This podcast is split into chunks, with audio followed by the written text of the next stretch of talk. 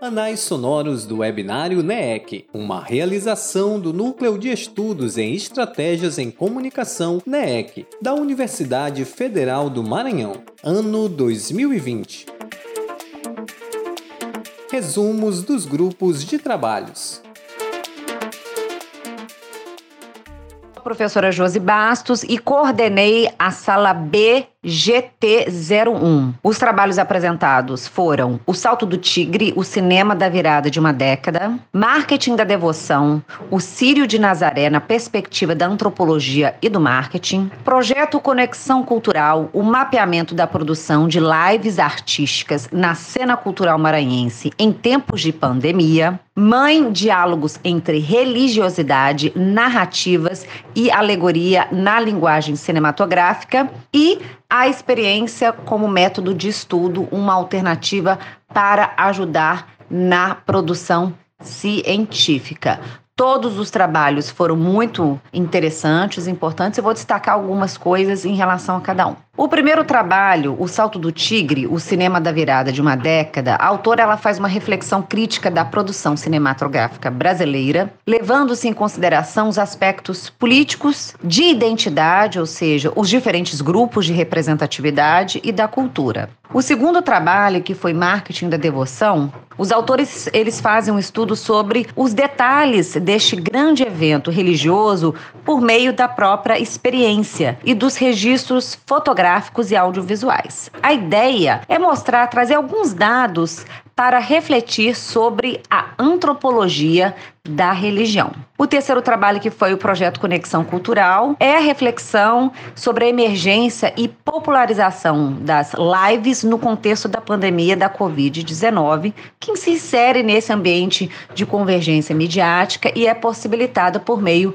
das mudanças de suportes e tecnologias. E o trabalho Mãe, é, o diálogos entre religiosidades, né? Ele propõe analisar esse filme chamado Mãe sobre os aspectos da cultura judaica e cristã e ele faz uma descrição do filme levando-se em consideração alguns conceitos como de narrativa e alegoria. O último trabalho, que é a experiência como método de estudo, ele chama atenção porque a proposta é um questionamento sobre as formas de produção e reprodução do conhecimento a partir de processos mais espontâneos de aprendizagem e levando-se em consideração valorizando a relação entre os interlocutores, como o conteúdo é passado e como esse conteúdo é interpretado.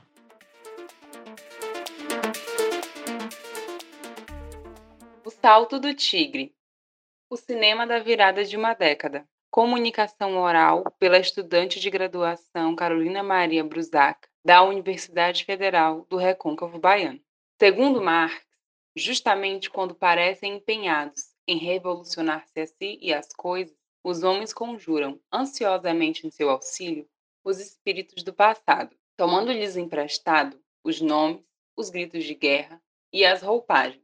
Pensando na nossa sétima arte, identificam-se ciclos embricados de sucesso e crise, a descontinuidade de produções, a falta de uma produção teórica central e plural em matéria de cinema brasileiro ao longo das décadas, as tentativas de articulação política da categoria e da quebra de paradigmas estéticos, ou seja, esses elementos apontariam a falta de uma ofensiva contra uma suposta ideia de modernidade, que recalca também um suposto atraso de nosso cinema contemporâneo. Diante de uma contrarreforma do Estado democrático na contemporaneidade, o contexto de desmonte da política do cinema de retomada nos anos 90 já prenunciava o atual retorno do ciclo, agora de desmonte da Ancine e da Cinemateca Brasileira. Uma das marcas desse período seriam as formas variadas e o retorno à tradição de representação do país, como ocorreu também no cinema novo. Já na virada para os anos de 2020, pipocam nas diversas plataformas temáticas político-sociais que foram protagonistas do cinema brasileiro moderno, assim como a representação de traços identitários da nossa cultura, porém agora com novos protagonistas em cena e por trás das câmeras. Povos afro-brasileiros e indígenas, a questão de gênero, a revisão de nossa história através daqueles que nunca tiveram lugar de fala. Como proposta de ensaio crítico, realizam-se pontes entre os reflexos políticos no campo da produção cinematográfica do final da década de 2010, com destaque aos filmes Histórias que Nosso Cinema Não Contava, de 2017, Bacurau, de 2019 e Democracia em Vertigem, de 2019. Esses filmes refletem traços que partem desde a ditadura militar para o atual cenário de desmonte da democracia brasileira. Através de leituras sobre o cinema moderno e contemporâneo, passeamos por filmes que flertam com pontos fortes destes ciclos do cinema brasileiro. Escolheu-se constelar filmes do final da década de 2010 que falem sobre processos democráticos em ameaça. Partimos das leituras de Mariana Souto em Por um Cinema Comparado, Walter Benjamin em Tese sobre a História e Karl Marx no livro O 18 Brumário.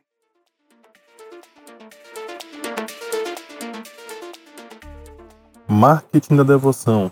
O Ciro de Nazaré na perspectiva da antropologia e do marketing. Autores: João Paulo Furtado de Oliveira, mestre em educação, professor do Uniceuma e do IMEC no curso de comunicação social, José de Ribamar Silva, graduando do IMEC, e Leonardo Júnior Rabelo, graduando do IMEC, ambos do curso de comunicação social. O presente trabalho tem como objetivo analisar o Ciro de Nazaré, realizado na cidade de Belém, capital do Pará, na sua constituição religiosa e comunicacional à luz dos conhecimentos da antropologia da religião, do marketing e da antropologia do consumo. Objetiva-se também estabelecer um breve histórico do catolicismo e Filho de Nazaré para analisar o fenômeno religioso através de uma perspectiva antropológica e refletir sobre as principais nuances através da experiência dos proponentes e de registros fotográficos e audiovisuais. Palavra-chave: Filho de Nazaré, religiosidade, antropologia, fotografia e marketing. Referências bibliográficas Franz Boas, Antropologia Cultural, Rio de Janeiro, Jorge Zahar, 2004. Micea Eliade, O Sagrado e o Profano, São Paulo, Editora Perspectiva, 1992. Clifford Geertz, Religião como Sistema Cultural em Interpretação das Culturas, Rio de Janeiro, Editora LTC, 1989. E Reinaldo da Silva Júnior, Uma breve reflexão sobre a antropologia da religião, Juiz de Fora, Universidade Federal de Juiz de Fora, 2018.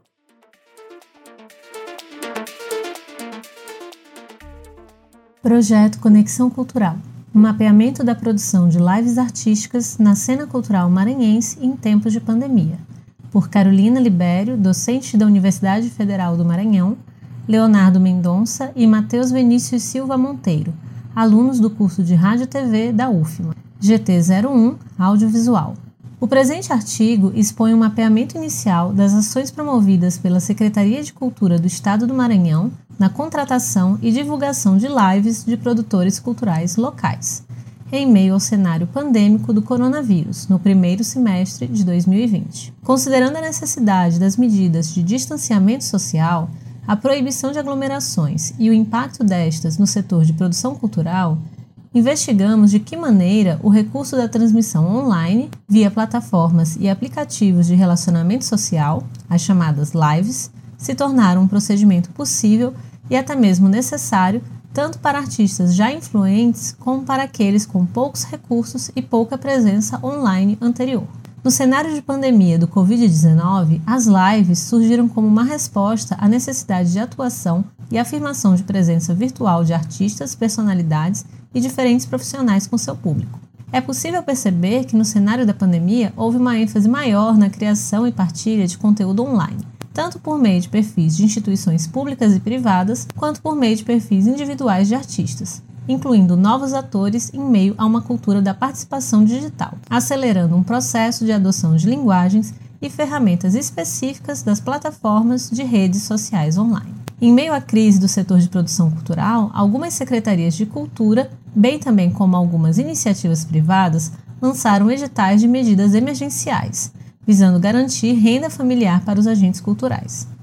No Maranhão, a Secretaria de Cultura do Estado lançou um primeiro edital em 20 de março de 2020, com o objetivo de reduzir os efeitos da crise na economia da cultura local e também de oferecer uma programação de entretenimento no momento da pandemia, dando destaque e valorizando os artistas residentes no estado. O presente artigo trata de um estudo inicial e de uma pesquisa em andamento.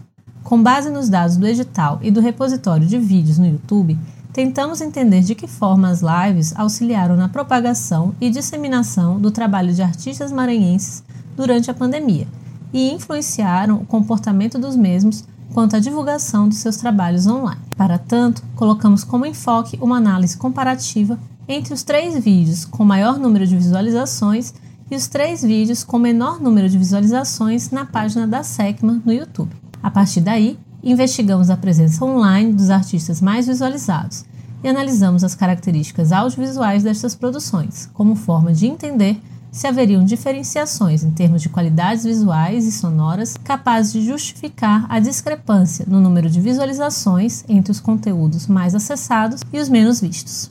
As referências utilizadas foram Almond Jacques al., a estética do filme Campinas Papyrus 1995, Dubois, Philip, Cinema, Vídeo e Godard, São Paulo, Kozak Naif, 2004, Jenkins, Henry, Ford, Sun, Green, Joshua, Cultura da Conexão, Criando Valor e Significado por Meio da Mídia Propagável, São Paulo, Aleph, 2014, e Requeiro, Raquel, o capital social em rede, como as redes sociais na internet estão gerando novas formas de capital social, em Contemporânea, Revista de Comunicação e Cultura, volume 10, número 3, 2012.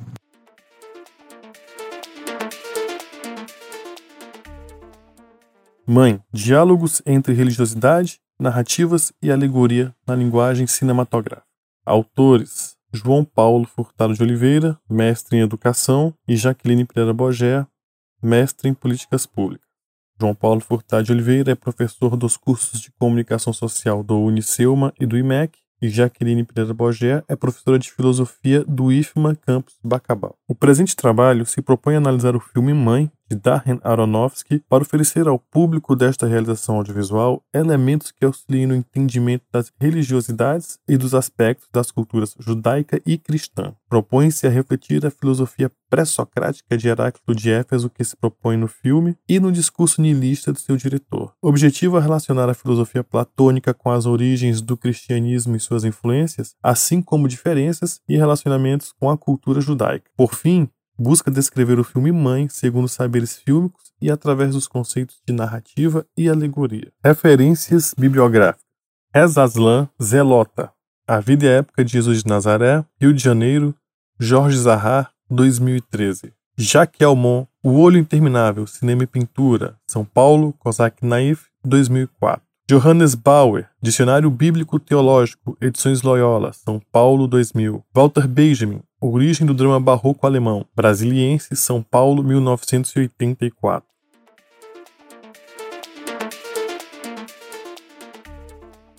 A experiência como método de estudo, uma alternativa para ajudar na produção acadêmica. Carla Renata de Oliveira da Silva, Teodoro Vitor Montenegro, graduandos do curso de Comunicação Social Habilitação Rádio e TV. Universidade Federal do Maranhão, GT1 Audiovisual. A fim de explorar novas metodologias que nos ajudassem na construção de novas ideias, percebemos que as conversas informais entre amigos traziam resultados positivos para a nossa aprendizagem. Portanto, foi necessário encontrar um meio de registrar o momento em que as comunicações aconteciam, que pudessem captar não só as falas, mas o contexto em que elas eram trocadas.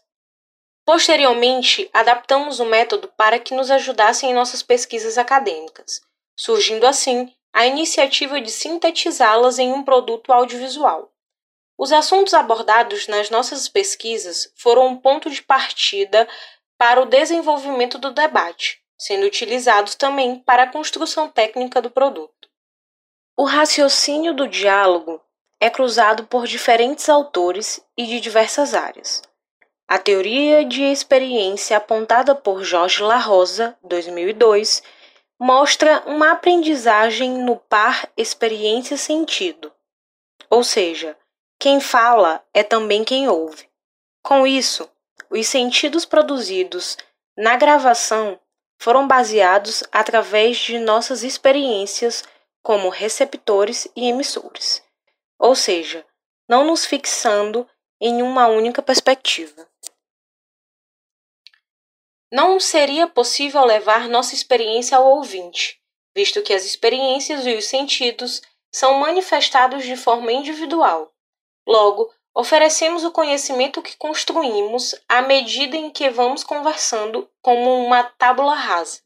Porém, temos como objetivo enfatizar a experiência como metodologia, ou seja, não pôr limites aos caminhos que podem ser achados nos processos espontâneos de aprendizagem.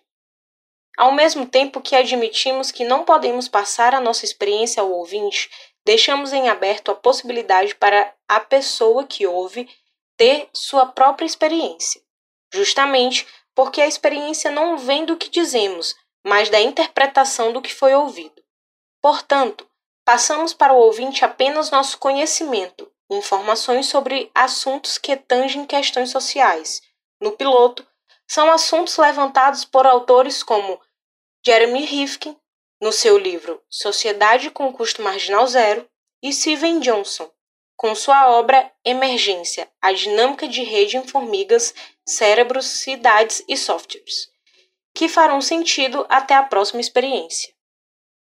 Referências: Benjamin Walter, Experiência e Pobreza. Mágica e Técnica, Arte e Política. Obras escolhidas. Versão 1, São Paulo, Brasiliense, 1994. La Rosa, Jorge. Notas sobre a experiência e o saber de experiência. Revista Brasileira de Educação janeiro, fevereiro, março, abril 2002, número 19, página 20 a 28.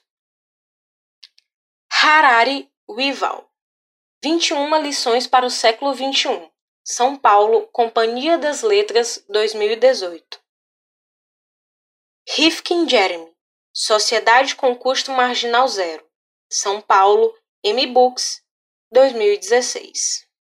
Johnson Steven, Emergência: a dinâmica de rede em formigas, cérebros, cidades e softwares. Editora Schwartz, Companhia das Letras 2003. Este podbook é uma produção do projeto Rádio Híbrida, mantido pelo NEEC. Coordenação geral: Rose Ferreira. Vice-coordenação: Carlos Benalves. Coordenação científica: Raquel de Castro. Apoio: Flávia Moura, Josi Bastos, Marcos Fábio Matos, Sonoplastia, Cylon Souza,